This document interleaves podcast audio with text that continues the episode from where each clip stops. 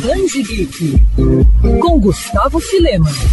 Dick Grayson, Jason Todd, Tim Drake, Stephanie Brown, Damian Wayne. O que todos eles têm em comum? Além de terem passado por tragédias pessoais, todos já foram Robin. Mas uma pergunta persegue o grupo: valeu a pena? É justamente esse questionamento que está por trás do enredo de Robins, quadrinho de Tim Seeley e Baldemar Rivas, e lançado no Brasil pela Panini Comics. Ao se reunirem para refletir sobre o tempo em que estiveram na sombra de Batman, Asa Noturna, Capuz Vermelho, Robin Vermelho, Spoiler e Robin se veem no meio de um plano de vingança que guarda segredo sobre o passado do Cavaleiro das Trevas. Apesar de algumas situações forçadas e que não fazem muito sentido dentro da mitologia do morcego, Celia acerta na maneira como cada um enxerga o significado de ser Robin, desde uma forma de impedir o Batman de mergulhar nas trevas a uma herança de direito. E é bem divertido ver como todos se tratam como irmãos, afinal, com exceção de Stephanie, eles são irmãos. Enquanto Damian é filho biológico de Bruce Wayne, Dick, Jason e Tim foram legalmente adotados por ele, mas a história não deixa de lado a mágoa de Steph por se sentir rejeitada dentro da Bat-família. O roteiro, no entanto, patina em muitas partes, principalmente na construção do arco final, com algumas soluções corridas e enroladas. No entanto, Robbins, no apanhado geral, diverte e serve como uma viagem pela nostalgia,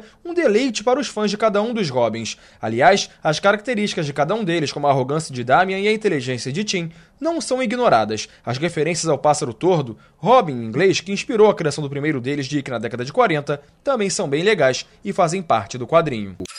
Quer ouvir essa coluna novamente?